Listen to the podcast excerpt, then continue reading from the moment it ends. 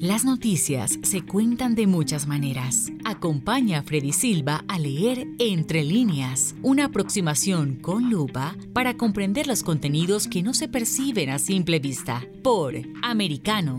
Comenzamos. ¿Qué tal amigos? Reciban todos un caluroso y fuerte abrazo. Soy Freddy Silva, contento de acompañarlos en este nuevo capítulo de Entre líneas por Americano. Recuerden que además de la radio en Sirius XM Canal 153, también nos pueden escuchar por www.americanomedia.com y también descargando nuestra aplicación americano que está disponible tanto para Android como para los dispositivos de Apple. También recuerden que nos pueden seguir por nuestras plataformas digitales en las redes sociales, tanto en Facebook, en Twitter, en Instagram, en Getter, en YouTube como Americano Media.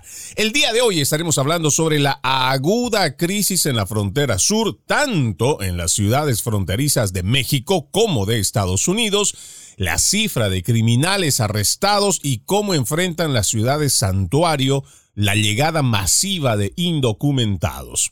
Para este episodio hemos invitado a Robert Arce, detective retirado del Departamento de Policía de Phoenix. Formó parte además del ejército estadounidense por 10 años, destinado en Bosnia, Croacia, Irak, Haití, también en México. Qué gusto tenerte nuevamente aquí en Entre Líneas. Bienvenido, Robert. Gracias por la invitación, Freddy, como siempre.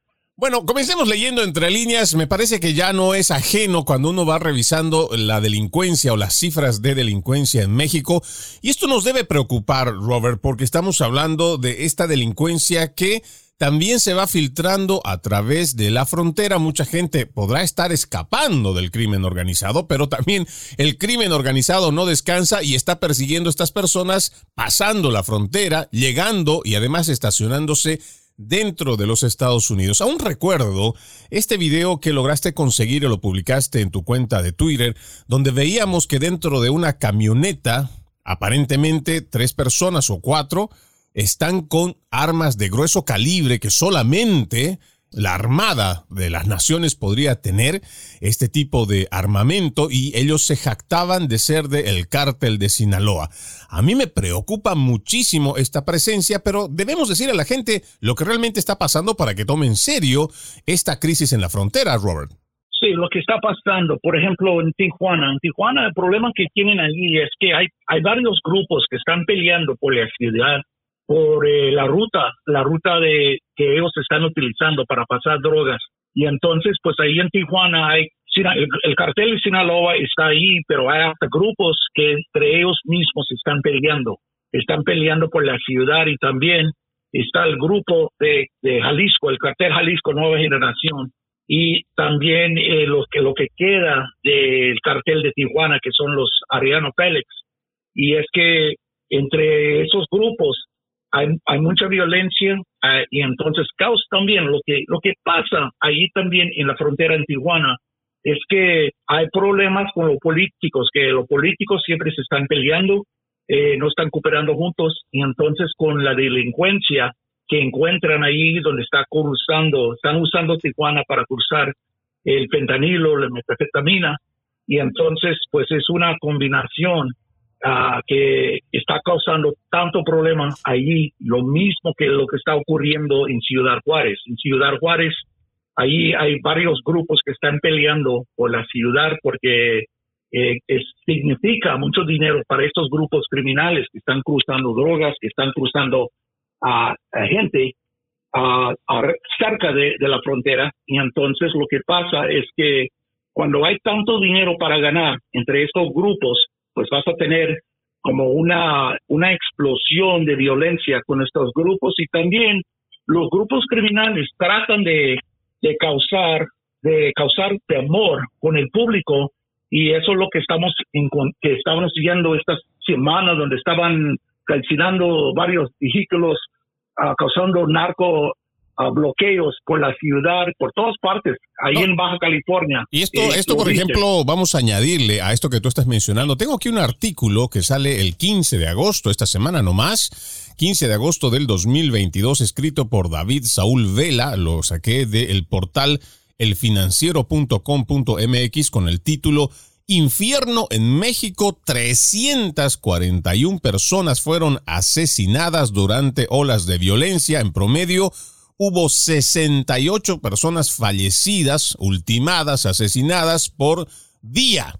Este dato, Robert, dice que es entre el 10 de agosto y el domingo 14 de agosto. O sea, en un lapso de solo cuatro días, se habla del asesinato de 68 personas y durante la ola de violencia ya están sumando 341. Ahora, este artículo dice, se trata de un promedio de 68 personas asesinadas por día, de acuerdo con las cifras publicadas por la Secretaría de Seguridad y Protección Ciudadana SSPC.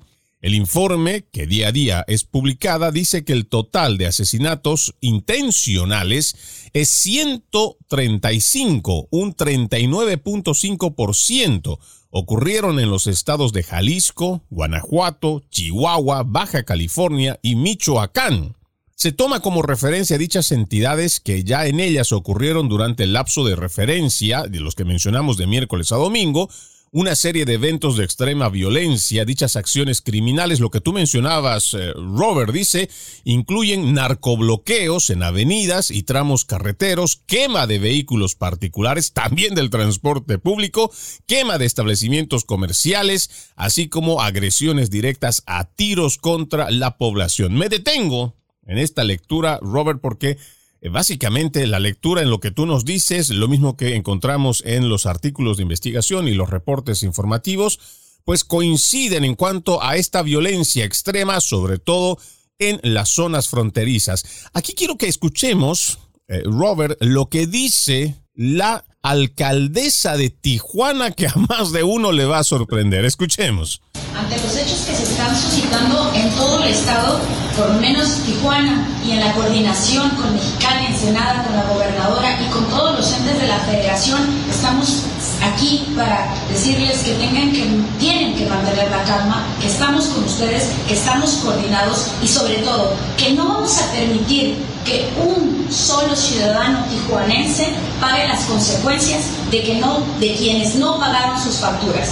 El día de hoy también les decimos al crimen organizado, a quien está cometiendo estos delitos, que Tijuana se va se va a permanecer en activo cuidando a los ciudadanos y también les pedimos que cobren las facturas a quienes no les pagaron lo que les deben, que cobren las facturas a quienes no les pagaron lo que les deben, no a las familias, no a los ciudadanos que trabajan. Polémicas las declaraciones de la alcaldesa de Tijuana, Montserrat Caballero, que le está diciendo directa y públicamente al crimen organizado cóbrenle las facturas a quienes les deben. No sé cómo lo puedes entender, pero realmente a mí me hace pensar que es como decir, ustedes arréglenselas entre ustedes, mátense entre ustedes.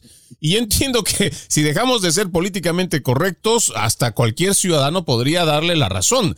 Pero ¿y qué pasa con la autoridad que está ejerciendo ella y también con las autoridades en cuanto al Estado de Derecho, Robert? Sí, los problemas también. Mira, para mí, algo muy triste en México, si matan a alguna, por eso dicen en México, eh, te matan dos veces. Primero, los narcos te matan. Y entonces después, si tú eres una persona inocente, pues te matan otra vez, porque los políticos van a decir, pues, ¿quién sabe qué andaba haciendo? Por eso lo mataron. Eh, comienzan a echar al víctima la culpa porque lo mataron porque andaba haciendo algo que no debía andar haciendo sin pensar que a mejor una persona inocente que tenía un negocio y que no podía pagar eh, el, impuesto, eh, el, piso que los, los narcos siempre piden. Porque hay muchas personas, empresarios que tienen su negocio, tienen un restaurante o tienen un despacho donde están, tienen un trabajo y entonces lo que hacen, los narcos llegan y dicen, mira, tienen que pagarme cada cada semana este dinero, cada dos semanas me tienes que pagar, o si no, te vamos a quemar tu, tu, tu negocio, o te vamos a matar, o te vamos a secuestrar. Y entonces esa gente que son inocentes, si no pueden pagar, los matan, los secuestran, los golpean, y entonces el gobierno, muchos políticos dicen, pues, ¿quién sabe qué estaba haciendo que los narcos lo mataron? Porque los narcos no matan personas inocentes. Y eso es una mentira, porque los narcos matan al, que ellos les da la gana para matar. Y esto es algo, pero eso dicen, en México te matan dos veces, te matan la primera vez que los, los delincuentes te matan y después los políticos te están echando la culpa que, que tú andabas haciendo algo mal, ilegal, y por eso te mataron.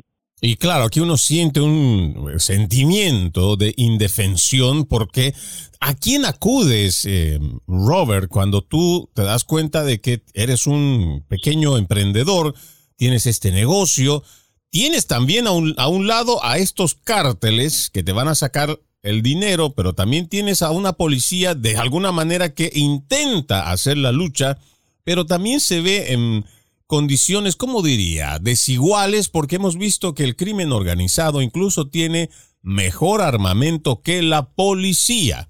Por eso es que se está requiriendo la ayuda de los militares. Pero también a eso hay que añadirle que no tenemos en México y creo que en el resto de Latinoamérica, lamentablemente no tenemos la mejor imagen de credibilidad en la policía porque muchos de estos son oficiales corruptos que también trabajan con los mismos delincuentes de los cárteles. Otros tal vez no tienen otra salida, porque están amenazados y no solamente la vida de ellos corre peligro, sino también corre peligro la vida de sus familias y muchos de estos simplemente ya no saben a dónde acudir, tienen a sus familias comprometidas, otros tratarán de salir de México, no sé si a Estados Unidos u otras naciones para evitar que los ajusticien, los de, bueno, no sé si también la palabra es ajusticiar, porque eso lo tenemos como algo muy común, digamos, entre este ajusticiamiento entre estos criminales, pero los terminan ultimando y esto es un círculo vicioso que no termina y que tenemos que darnos cuenta de alguna manera va y sigue afectándonos aquí en los Estados Unidos en este flujo en la frontera y también esta forma en cómo está cada vez empoderándose o tal vez está potenciándose el crimen organizado que le da el tráfico de armas, el tráfico de órganos, el tráfico de personas, la prostitución, todo este problema que pasa en la frontera. Vamos a nuestra primera pausa, amigos de Entre Líneas. Ya regresamos con más. En breve regresamos con Entre líneas, junto a Freddy Silva por Americano. Somos Americano.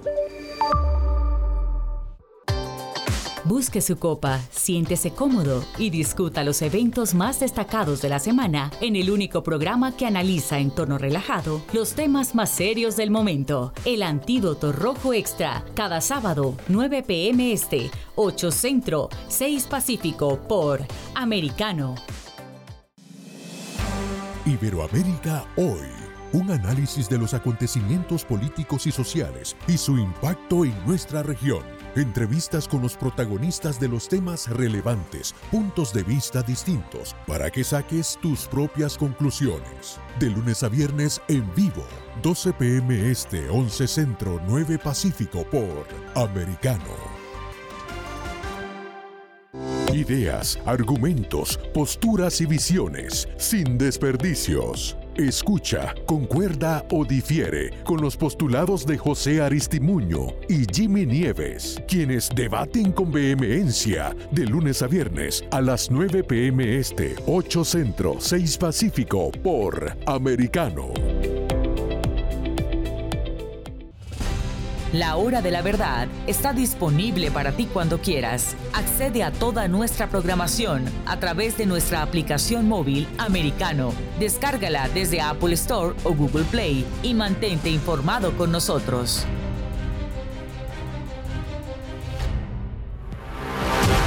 Siempre en el saber, siempre en la verdad, siempre americano. En la verdad. Somos americano. Infórmate con Lucía Navarro de los temas importantes del día que impactan tu vida. Conoce el contexto de los hechos con el análisis de especialistas. Únete a Actualidad Noticiosa de lunes a viernes a partir de las 10 pm este 9 Centro 7 Pacífico por Americano. Estamos de vuelta con Entre líneas, junto a Freddy Silva por americano. Gracias por continuar con Entre Líneas. No se olviden que además de la radio en Sirius XM Canal 153, también nos pueden escuchar por www.americanomedia.com y descargando nuestra aplicación americano. Hoy tengo como invitado a Robert Arce, detective retirado del Departamento de Policía de Phoenix, y estamos hablando sobre esta crisis en la frontera y cómo la violencia se va agudizando en las zonas o en las ciudades fronterizas de México. Hemos visto la reacción, o por lo menos hemos escuchado la reacción de la alcaldesa de Tijuana, Montserrat Caballero, hablándole a los delincuentes, a todo ese crimen organizado, diciéndoles que le cobren factura a quienes no les han pagado, entregando esta, digamos, responsabilidad del control este ajusticiamiento tal vez entre estas mismas bandas, olvidándose que tiene que prevalecer por parte de estos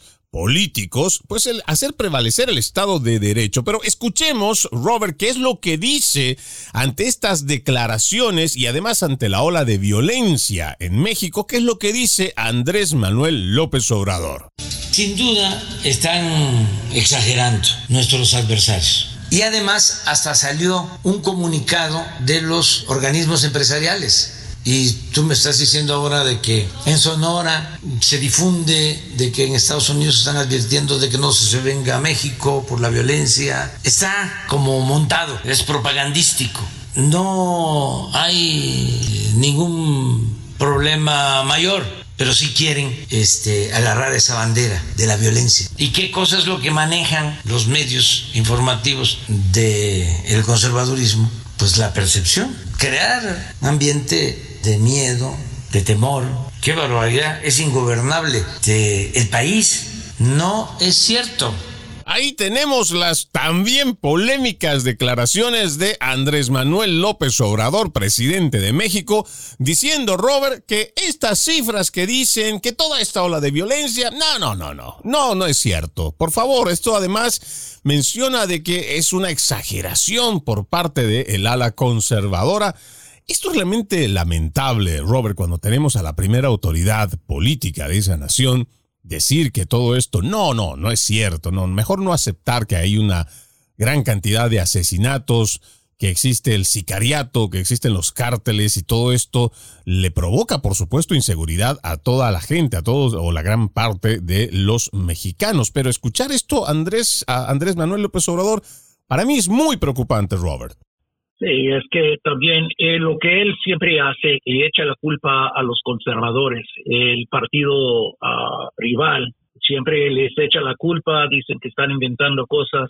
El público que tiene que vivir, eh, eh, que tiene que salir a las calles en México, que tiene que ir, salir y trabajar y mandar sus hijos para las escuelas, ellos saben, ellos pueden ver con sus propios ojos la violencia que está ocurriendo en todas partes de México eh, esta, esta semana eh, ya son 14 periodistas que han matado, 14 que han perdido su vida. Y entonces, imagínate si matan a uno en los Estados Unidos, va a ser un escándalo. Hace como unos seis meses atrás mataron a uno y siempre le están echando la culpa que eh, pues él andaba con otros problemas y esos no, no eran los narcos no todo, no todo el tiempo son los narcos que están matando a los periodistas, pero también es, puede ser algo políticamente, pero siempre es violencia y violencia que está fuera de control en todas partes de México. Y para decir que, esos problemas no de verdad no existen, imagina qué siente una persona, una persona común que tiene que salir para la calle, que tiene que tratar de mantener su familia, está escuchando a este señor que tiene guardaespaldas que tiene personas armadas que lo están protegiendo a él y a su familia y una persona común no va a tener eso, ese lujo de tener protección del Estado.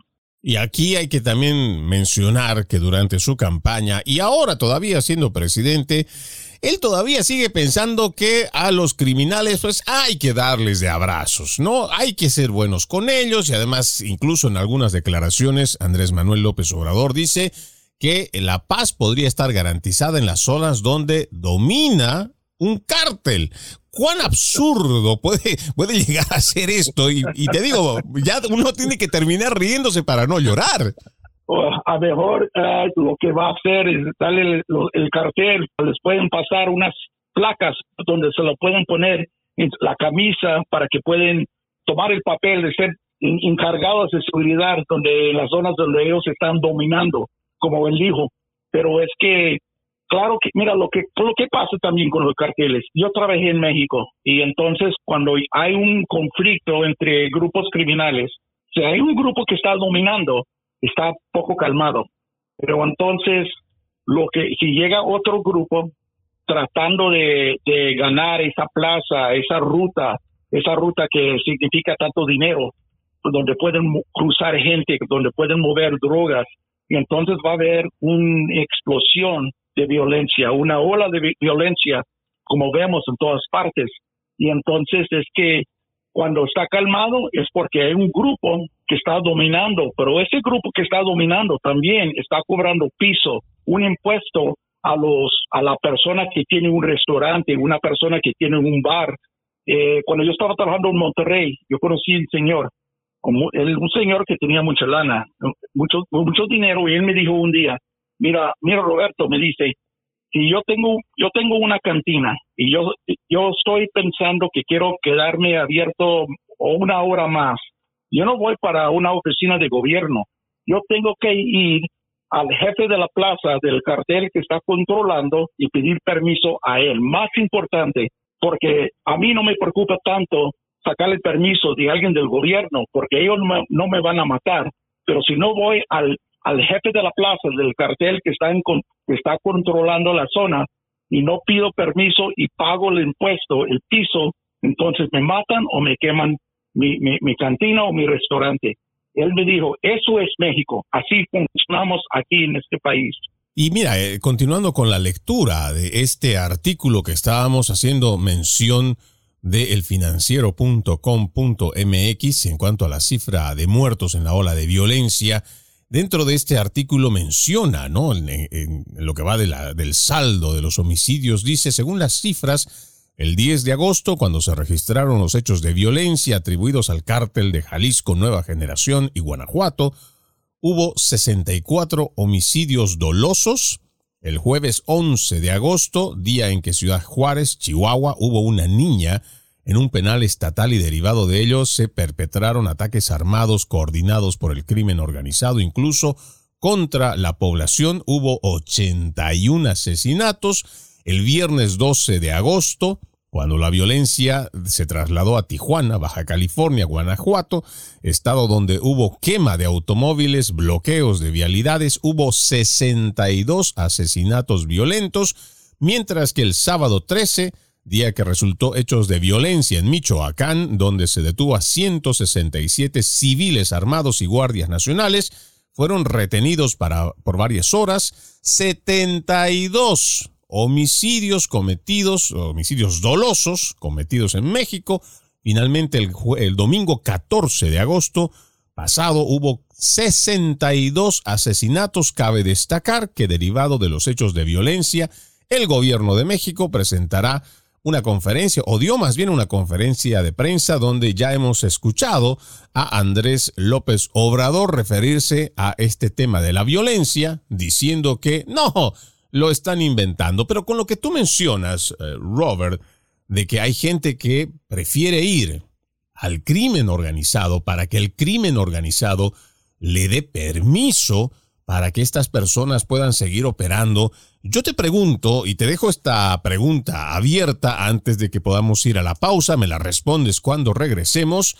Esto que se vive en México, en este lado de la frontera, en las ciudades fronterizas donde eh, lamentablemente estos pequeños emprendedores, gente que está tratando de salir adelante con su esfuerzo, con su trabajo, esta misma situación de lo que podríamos llamar los renteados, que así los conocen en, en El Salvador cuando las Mara, la Mara Salvatrucha igual extorsiona a estas familias que sabe que tienen sus familiares en los Estados Unidos, esta misma relación que tú nos cuentas que has vivido y que has estado viendo en tu experiencia, en tu paso y tu trabajo por México, esto mismo tú has visto que se está dando aquí de este otro lado de la frontera, dentro del suelo estadounidense? Te dejo con esa pregunta, nos vamos a la pausa.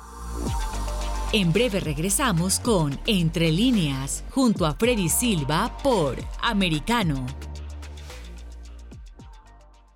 Una mirada global de la influencia de Medio Oriente en el mundo occidental, junto a Hannah Beris, cada sábado en Israel hoy, 2 p.m. Este, 1 Centro, 12 Pacífico, por Americano. Los avances científicos y tecnológicos relevantes, Internet, redes sociales y el mundo de los videojuegos en Tech Talk con Pablo Quiroga. Conéctate de lunes a viernes, 2 p.m. Este, 1 Centro, 11 Pacífico, en vivo por Americano.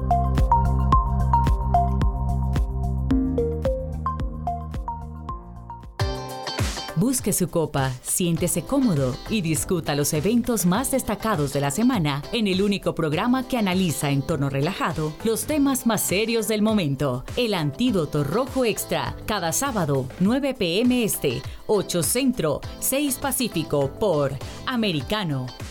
Isabel Cuervo y su equipo indagan y rastrean los hechos para ofrecer una mirada profunda a las noticias, sus causas y consecuencias. Periodismo de investigación. Cada sábado, 7 p.m. Este, 6 Centro, 4 Pacífico, por Americano. Los hechos relevantes que ocurren en Estados Unidos, analizados con la característica frontalidad de Dania Alexandrino y sus invitados. Perspectiva USA. Conéctate de lunes a viernes, 8 p.m. Este, 7 Centro, 5 Pacífico. En vivo por Americano. Infórmate con Lucía Navarro de los temas importantes del día que impactan tu vida. Conoce el contexto de los hechos con el análisis de especialistas. Únete a Actualidad Noticiosa de lunes a viernes a partir de las 10 pm este 9 Centro 7 Pacífico por Americano. Vive en la verdad. Somos americano. El análisis de la actualidad política de los países del sur de Latinoamérica y sus consecuencias en el continente, junto a Marcelo López Macía, de lunes a viernes, 10 a.m. Este, 9 Centro, 7 Pacífico, por Americano. Donde están los hechos, somos Americano. Estamos de vuelta con Entre líneas, junto a Freddy Silva por americano. Gracias por continuar con Entre líneas. Antes de irnos a la pausa, le planteaba a nuestro invitado Robert Arce, ex eh, detective de la policía de Phoenix, si esto que él había vivido en su eh, trabajo en México, viendo cómo muchas personas tenían que acudir al crimen organizado para pedirles permisos si podían o no operar por este temor a ser asesinados o que tomen represalias contra ellos, ¿Tú has notado, Robert, que esta situación también se está dando aquí, en suelo de los Estados Unidos?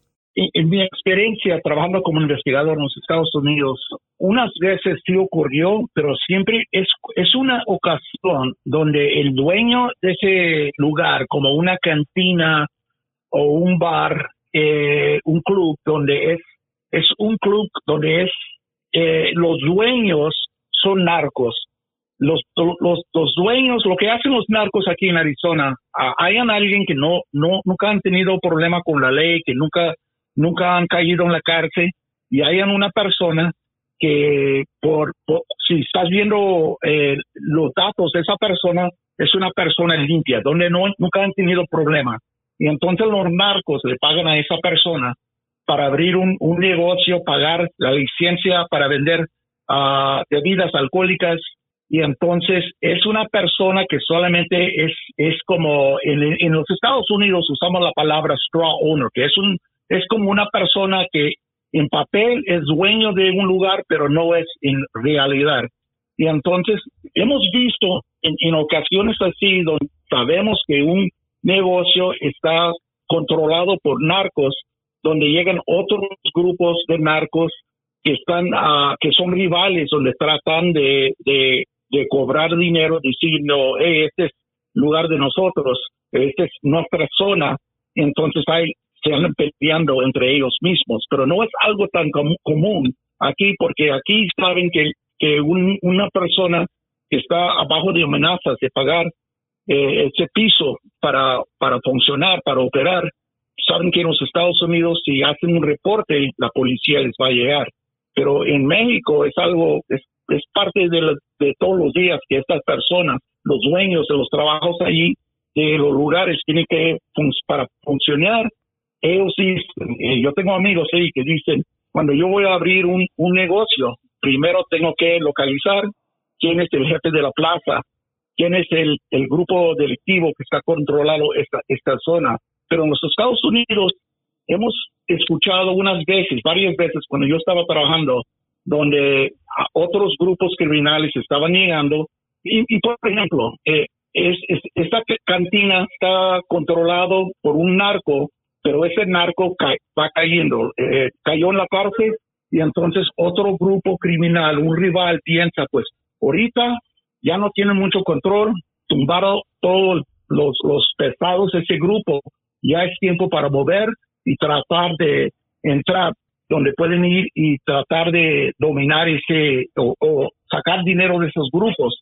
Pero lo que pasa entonces, tenemos una guerra donde los narcos están peleando aquí en Phoenix, donde se están matando. Wow, eso, eso es un relato que mucha gente ojalá pueda entender, prestarle atención y también entrar en reflexión, porque como lo decíamos, eh, Robert, la intención siempre es que la gente vaya dándose cuenta de cómo, aunque no lo veamos, aunque la prensa progresista, la prensa hegemónica, no nos esté contando la realidad que trae, toda esta crisis en la frontera, cómo se además se va permeando a través de la frontera el crimen organizado, pues nunca van a tener una reacción contra ello. E, entre lo que tú nos haces este relato, yo recuerdo, y por obvias razones de seguridad no voy a dar el nombre de una persona que conocí aquí en Tampa, que tiene su pequeño puesto de venta de, de frutas y verduras, él me decía que hace 18 años había llegado al norte de Texas, en un lugar bastante relativamente tranquilo, donde estaba llegando comunidad hispana, sobre todo mexicana, y ellos habían abierto primero un pequeño carrito de venta de tacos, una pequeña taquería en un carrito ambulante, y que se le acercaron, ¿no? Al más de mes que él había abierto este su pequeño negocito y que le estaba yendo relativamente bien, y se le acercaron tres tipos para abordarlo y decirle que le iban a dar ixo facto en el momento 50 mil dólares y tal vez iban a incrementar más, primero para poner un pequeño restaurante en la esquina donde él estaba y que además iban a poder poner la venta de frutas y lo único que él tenía que hacer es entregar unas cajitas con frutas para personas específicas, es más, a veces no tenía ni que cobrar, pero que él tenía que someterse a lo que le digan estas personas, estos tres que le abordaron trató de negar, o sea, de rechazar esta oferta y le mostraron fotografías de que tenían algunos familiares y que ya los conocían allá en su pueblo en Guerrero y ellos lo que hicieron fue salir de donde estaban. Esto ya te cuento hace 18 años, afortunadamente no les pasó nada a sus familiares a los cuales les habían puesto de por medio la amenaza, pero ellos me cuentan que esta es la forma en cómo los abordan les ofrecen una cantidad de dinero que tal vez un banco no le va a poder prestar. Muchos de estos, eh, muchas de estas personas no tienen documentación y no van a poder acceder a ciertos créditos, aunque son muy buenos trabajadores. Pero ahí está el crimen organizado. Tal vez no vendrá con la misma violencia en la que está operando allá en México, pero están aquí, están amenazando a la gente, sobre todo a esta gente más vulnerable que lo único que viene es escapando muchos de ellos de la violencia precisamente allá en México y lamentablemente mientras sigamos permitiendo una frontera que no es controlada, una frontera con políticas de fronteras abiertas, pues vamos a seguir viendo cómo va a seguir llegando esta gente mala dentro de nuestro país, Robert. Y también otro ejemplo en Phoenix aquí, lo que pasó, ya recuerdo, eh, yo tengo un amigo que retiró de la policía hace como poquito más de un año y él tuvo una investigación donde lo mismo, era un, un, taquería que, que abrieron y estaba abierto por casi un año Y este señor era de México, pero estaba legalmente en los Estados Unidos y un día llegan unos mafiosos y dicen, oye, nosotros somos dueños de este lugar ya. Vamos a traer nuestros empleados, tú te puedes quedar como manager, pero nosotros, este, este lugar ya nos pertenece.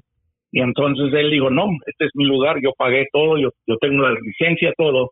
Y entonces eh, le dijeron, pues mañana vamos a regresar y vamos a, te vamos a pagar un dinero, pero lo que nosotros pensamos que, que vale este lugar. Y él les negó y en tres días otro, un drogalito llegó y encendió el restaurante y lo capturaron en cámara. Este señor llegó con gasolina, tiró gasolina en el restaurante y lo encendió y salió corriendo. Eso es lo que hicieron con este, con este señor.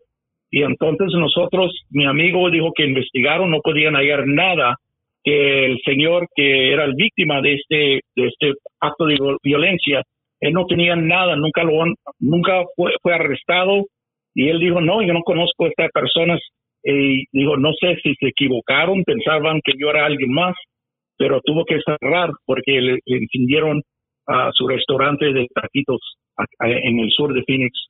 Y seguramente muchas de estas historias son historias anónimas, otra vez, porque no se cuentan, porque muchas de estas cosas también hacerlas públicas significa también exponerse a que en la, en la televisión puedan ver esta denuncia, este crimen organizado, esta misma gente que está operando dentro de los Estados Unidos y que puedan tomar una represalia adicional a la que ya están tomando, porque si son capaces de incendiarte, tu restaurante, el cual tú ya has pagado, si son capaces de llegar hasta tu pequeño negocio para ofrecerte de 50 mil a 100 mil dólares para que tú hagas crecer, digamos, prosperar tu, tu pequeño emprendimiento, pero esto depende de que tú debes traficar para ellos, tú debes vender su droga. Imagínate lo que pueden hacer. Si ellos tienen además armas, si ellos además tienen este mismo control y cualquier rato también pueden agarrar una llamada telefónica y traer a más gente, como hemos visto que lo vienen haciendo. Vamos a ponerle un poco más de datos a, esto que estamos relatando. Aquí tengo un artículo que salió recién nomás el 13 de agosto esta semana en el New York Post.com, eh, escrito por Adam Shaw. Es también en trabajo conjunto con Fox News. Dice, la patrulla fronteriza atrapa a violador convicto y agresores sexuales de niños. Los agentes de la patrulla fronteriza detuvieron a cuatro delincuentes sexuales, incluido un violador y hombres con condenas sexuales de niños que intentaban cruzar la frontera sur, mientras los agentes continúan lidiando con números masivos de inmigrantes. En un comunicado de prensa, la Oficina de Aduanas y Protección Fronteriza, CBP por sus siglas en inglés, dijo que los agentes del sector de Valle del Río Grande, en Texas, arrestaron a cuatro delincuentes sexuales convictos junto con 22 pandilleros. El reporte muestra que el 5 de agosto los agentes habían arrestado a un ciudadano guatemalteco que previamente había sido arrestado y acusado de actos lascivos y lascivos con un niño menor de 14 años por la fuerza, sentenciado a 22 años de prisión. Cuando hacemos esta lectura, Robert, mucha gente todavía sigue pensando que por la frontera solamente pasa gente buena, que solamente tenemos inmigrantes que no tienen ningún tipo de antecedentes y que en la frontera realmente no hay una crisis, algo que no es cierto. No, es que la frontera ahorita está bien abierta. Entonces lo que pasa es que los criminales que no pueden cruzar, que no pueden llegar, pedir el asilo. Eh, ellos van a llegar pagando a un coyote, eh, entonces van a pagar o van a tratar de cruzar ellos mismos el desierto, cruzar el río, lo que sea, pero por allí yo, yo, yo, estoy en contacto con los agentes, con los oficiales de la patrulla fronteriza y me dicen si el público sabía de los criminales que estamos encontrando en la frontera, iban a sentir temor, porque hay unos hay, hay personas que están cruzando que son violadores, violadores de, niños, eh, personas que han tenido mucho problema con la ley en los Estados Unidos y también en su país. Uh, yo tuve, eh, yo hice un reportaje donde eh, un, sicario, un sicario del de, estado de Chihuahua huyó de, un pueblo donde mató a alguien y entonces un grupo rival estaba tratando de matarlo pues él se escapó y llegó a Phoenix. Y entonces en Phoenix él mató a su novia y un amigo de la novia y se escapó para atrás para México, pero la prensa aquí en los Estados Unidos decía, pues el sospechoso se fue para México porque pensamos que tiene familiares en México. Nunca mencionaron que era ilegalmente en los Estados Unidos, que era que se huyó para México porque era de México y también yo hice un, un Google search por el internet y ahí que ayer por el nombre de él, ayer donde estaba lo estaban buscando por una matazón que hizo ahí como sicario por unos grupos, uno, de los carteles. Pues mató en México, se escapó a los Estados Unidos, mató en los Estados Unidos y cuando se arrancó para México, llevó dos niños con él. Los llevó y entonces no sé qué pasó con los niños que eran de la, de la novia y entonces hace, pasaron como unos tres, cuatro meses, trató de cruzar ilegalmente cerca de, de Juárez, El Paso, y lo capturaron ahí. Pero tenía, estaba utilizando otro nombre, otra fecha de nacimiento, y pensó que iba a poder entrar. Y cuando lo capturaron, tomaron sus huellas y se dieron cuenta que lo querían por, por matar dos personas en Phoenix y matar a alguien en México. Y de este tipo de personas prontuariadas, de este tipo de personajes que ya tienen antecedentes, estos son criminales que no van a dejar la delincuencia. Son casos muy excepcionales, los cuales hacen que estos delincuentes pues salgan de este crimen organizado, porque también hemos visto que lamentablemente, o no sé cómo lo interpretará el resto de la gente, pues para la gente que entra al crimen organizado, muchos de ellos no llegan a viejos, a, sufren ajusticiamientos o tienen que someterse a una vida de constante extorsión y además de cumplimiento o requerimientos de este mismo crimen organizado. Vamos a una nueva pausa, amigos de Entre Líneas, ya regresamos con más. En breve regresamos con Entre Líneas, junto a Freddy Silva por Americano donde vive la verdad. Somos americano. Los hechos relevantes que ocurren en Estados Unidos, analizados con la característica frontalidad de Dania Alexandrino y sus invitados. Perspectiva USA. Conéctate de lunes a viernes, 8 p.m. Este, 7 Centro, 5 Pacífico. En vivo por Americano. Perspectiva USA está disponible para ti cuando quieras. Accede a toda nuestra programación a través de nuestra aplicación móvil americano. Descárgala desde Apple Store o Google Play y mantente informado con nosotros.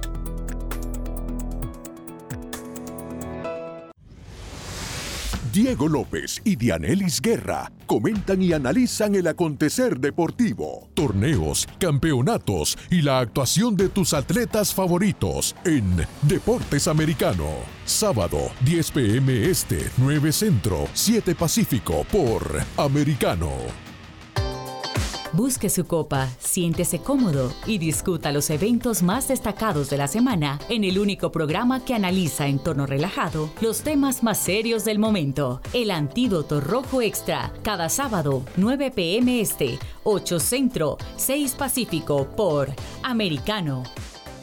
Los hechos relevantes que ocurren en Estados Unidos, Europa, Asia y Medio Oriente, vistos con la mirada experta de la internacionalista Lourdes Subieta, en Así está el mundo, de lunes a viernes, 11 a.m. Este, 10 Centro, 8 Pacífico, en vivo por Americano. Ideas, argumentos, posturas y visiones, sin desperdicios. Escucha, concuerda o difiere con los postulados de José Aristimuño y Jimmy Nieves, quienes debaten con vehemencia de lunes a viernes a las 9 pm este, 8 centro, 6 pacífico por Americano.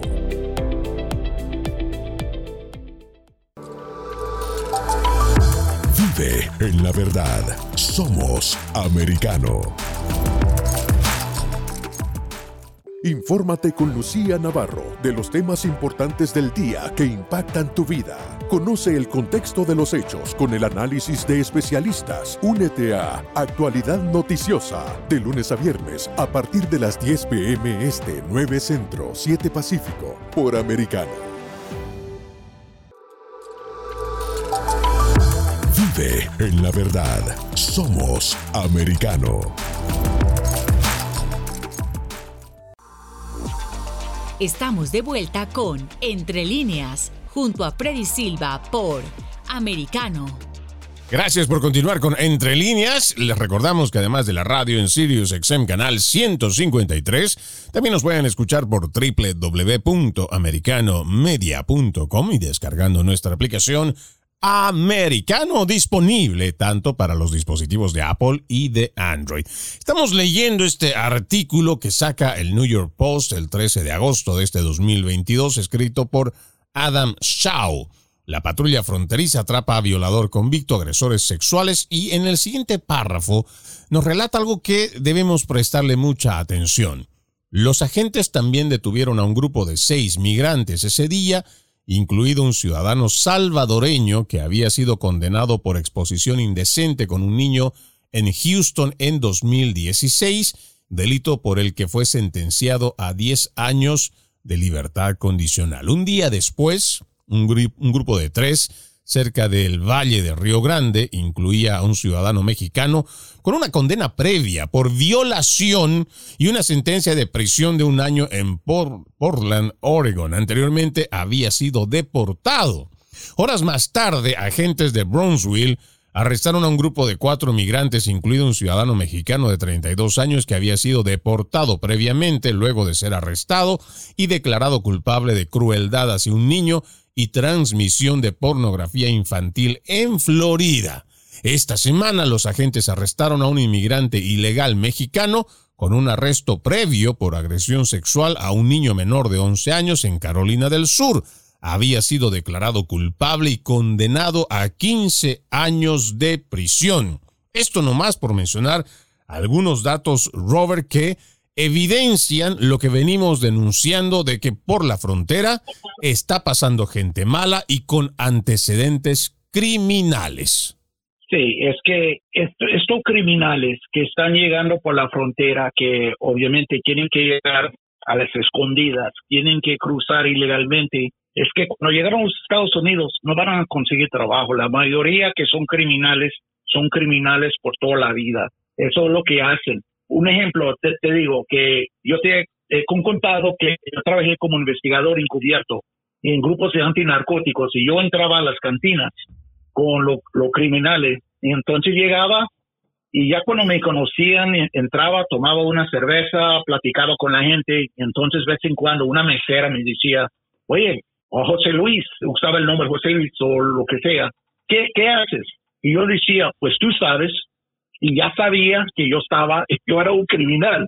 No, no decía yo vendo droga, yo no decía compro carro robado, yo nomás decía, pues tú sabes. Y dice, oh, ok, ok, y ya sabían. O, otro me decía, oye, José Luis, ¿qué es lo que haces? Pues hago, hago trabajo.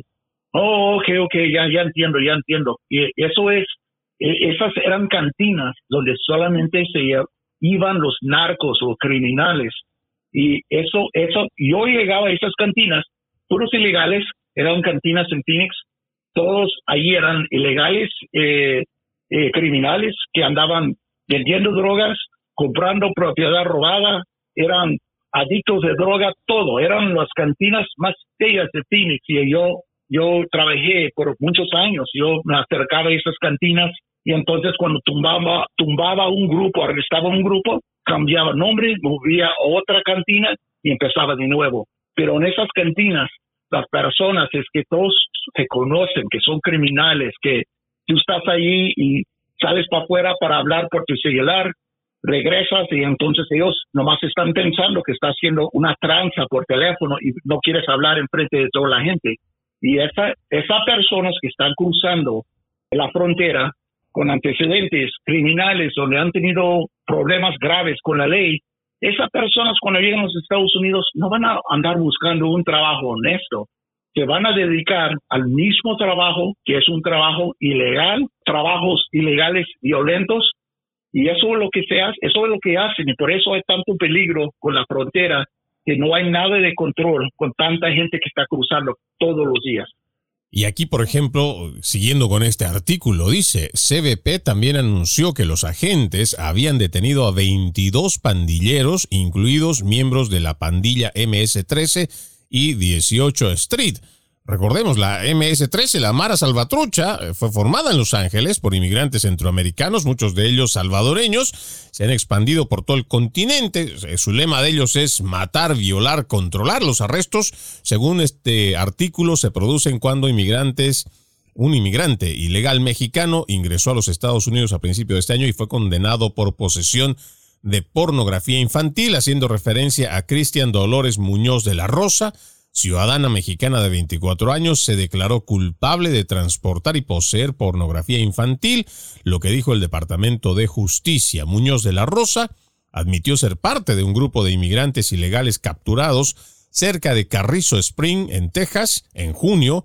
Cuando lo recogieron, las autoridades examinaron sus teléfonos y descubrieron las imágenes ilegales. Tenían 116 imágenes de niños de hasta 3 años. Muñoz de la Rosa enfrenta hasta 20 años de prisión cuando sea sentenciado en noviembre.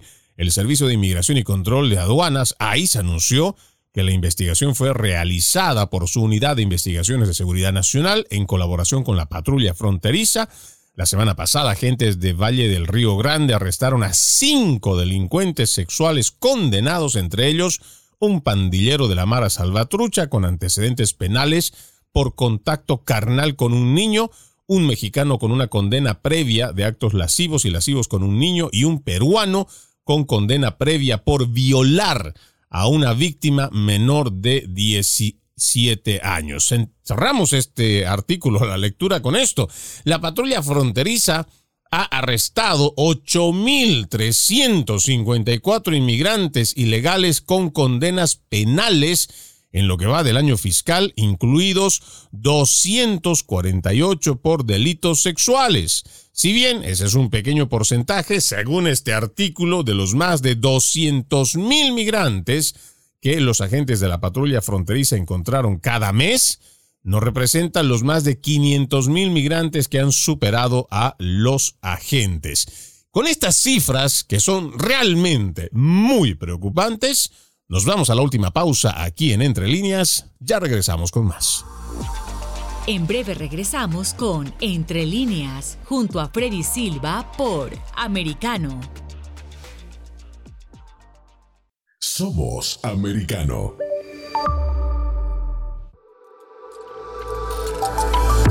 Vive en la verdad. Somos americano.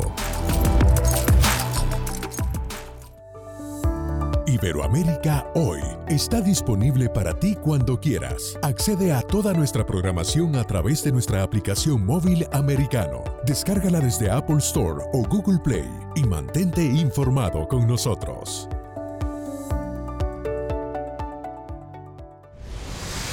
Diego López y Dianelis Guerra comentan y analizan el acontecer deportivo, torneos, campeonatos y la actuación de tus atletas favoritos en Deportes Americano. Sábado, 10 pm este, 9 centro, 7 pacífico por Americano.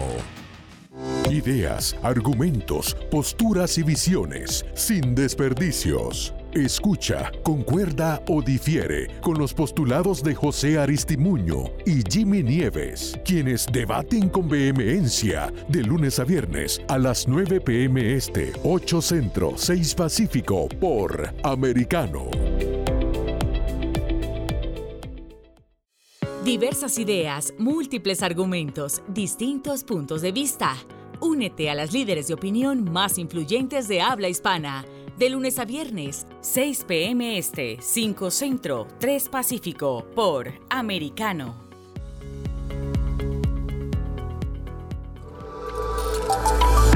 Vive en la verdad. Somos americano. Infórmate con Lucía Navarro de los temas importantes del día que impactan tu vida. Conoce el contexto de los hechos con el análisis de especialistas. Únete a Actualidad Noticiosa de lunes a viernes a partir de las 10 pm este 9 Centro 7 Pacífico por Americano. Estamos de vuelta con Entre líneas, junto a Freddy Silva por Americano. Gracias por seguir con Entre líneas. Estamos con nuestro invitado Robert Arce. Una lectura en cuanto a los arrestos de criminales en la frontera que son bastante preocupantes, eh, Robert, pero algo que no podemos dejar de mencionar y pienso que es también parte de tu trabajo, aún tú siendo un policía retirado, tú sigues colaborando con esta lucha contra el fentanilo sobre todo. Hemos visto que esta droga está entrando cada vez más y en mayores cantidades. Está llegando, está cruzando, eh, está pegando, es como un veneno, eso es lo que es. Es que la persona es lo víctima de que se está muriendo de sobredosis de esta pastilla o del polvo también, que lo pueden mezclar con, con otra droga, es que la píldora, los víctimas piensan que están tomando una pastilla que es como un, una pastilla para el dolor o para ayudarte, calmarte para que puedas dormir, sin saber que es una píldora fabricada en México con producto de China y no hay nada de control cómo están fabricando esas pastillas y entonces los números que están saliendo de la DEA eh, la DEA está diciendo que 42% de cada pastilla que ellos están en las incautaciones por todas partes de los Estados Unidos, cuando están encontrando estas pastillas, 42, 43% tienen un, dosis que puede ser fatal por cualquier persona. Y es que está cruzando tanto, eh, cada día eh, estoy leyendo, recibo reportes de la patrulla fronteriza o también mis amigos aquí de Mesa PD, de, de otras agencias de, Arizona y California. Y cada día es que cada semana estamos viendo que están llegando ah, de cantidad de 100 mil, 200 mil pastillas en una incautación que están encontrando por todas partes, pero la mayoría está cruzando por Tijuana y también aquí por Nogales, Arizona. Ahora mismo estoy viendo esta publicación que hiciste del Departamento de Seguridad Pública de Arizona que había publicado, ¿no? El hecho de que incautaron 35.7 libras de pastillas de fentanilo, aproximadamente 150 mil pastillas. Esto tendría un valor en el mercado de 525 mil dólares, medio millón de dólares, durante un periodo de 48 horas. Arizona incautó aproximadamente 80 libras de fentanilo, 12 libras de metanfetamina, 3 libras de heroína. Y las fotografías, claro, uno cuando va viendo estos paquetes inmensos de tanta droga y cuando además ve los efectos nefastos, uno se pregunta por qué desde la autoridad federal, desde la cabeza de la administración en la Casa Blanca, Joe Biden, no hacer una lucha frontal contra este problema que está matando a miles de estadounidenses cada año. Estaba leyendo también, pienso que era en Colorado, un pues un joven de 13 años, de 13 años, no sé cómo consiguió una pastilla, la tomó y se murió, de 13 años, imagínate. Y he mencionado antes que estas pastillas son como, es algo como una droga de moda ahorita es que muchas eh, personas salen a una fiesta y alguien tiene una pastilla, piensa que es una pastilla que alguien le, quitó, le, la sacaron de, su casa de una pastilla de, de, sus padres, pero sin saber que son pastillas fabricadas en México. Y entonces, sin saber, casi uno en, cada cinco ah, pastillas tiene un dosis, porque puede ser fatal. Claro. no sé, de verdad, ¿qué, qué es el, lo, que, lo que está pasando también? Los carteles están aprovechando el caos que está ocurriendo en, la frontera, porque yo he mencionado antes, la patrulla fronteriza está mandando tanta gente para partes de Texas, partes de Yuma, Arizona, para, para cuidar los migrantes que se están entregando. Pero, pero, muchos migrantes. Pero en este punto ya están básicamente sobrepasados, ¿no? Porque estamos hablando de 1.5, otros manejan más de 2 millones de inmigrantes que han llegado a la frontera. Muchos de estos ya están dentro de los Estados Unidos, otros habrán sido deportados, pero es un problema que ya ha sobrepasado a las autoridades fronterizas. Querido Robert, ya no nos queda tiempo para más. Te agradezco muchísimo que hayas estado en el programa. Robert Arce, detective retirado del Departamento de Policía, formó parte del ejército estadounidense 10 años en Bosnia, Croacia, en Irak también, lo mismo que en Haití y México. Es un gusto realmente tenerte con nosotros en Entre Líneas, Robert. Gracias. Un placer, Freddy. Bueno, y con esto nosotros vamos poniendo punto final a esta entrega de Entre Líneas. Los invito a que continúen con la programación de Americano. Ya viene mi compañera Dani Alexandrino con Perspectiva USA. Permiso. Entre líneas, un programa en el que leemos un poco más de lo que está expresamente escrito o dicho. Conéctate con nosotros de lunes a viernes a las 7 p.m. Este, 6 Centro, 4 Pacífico, en vivo por Americano.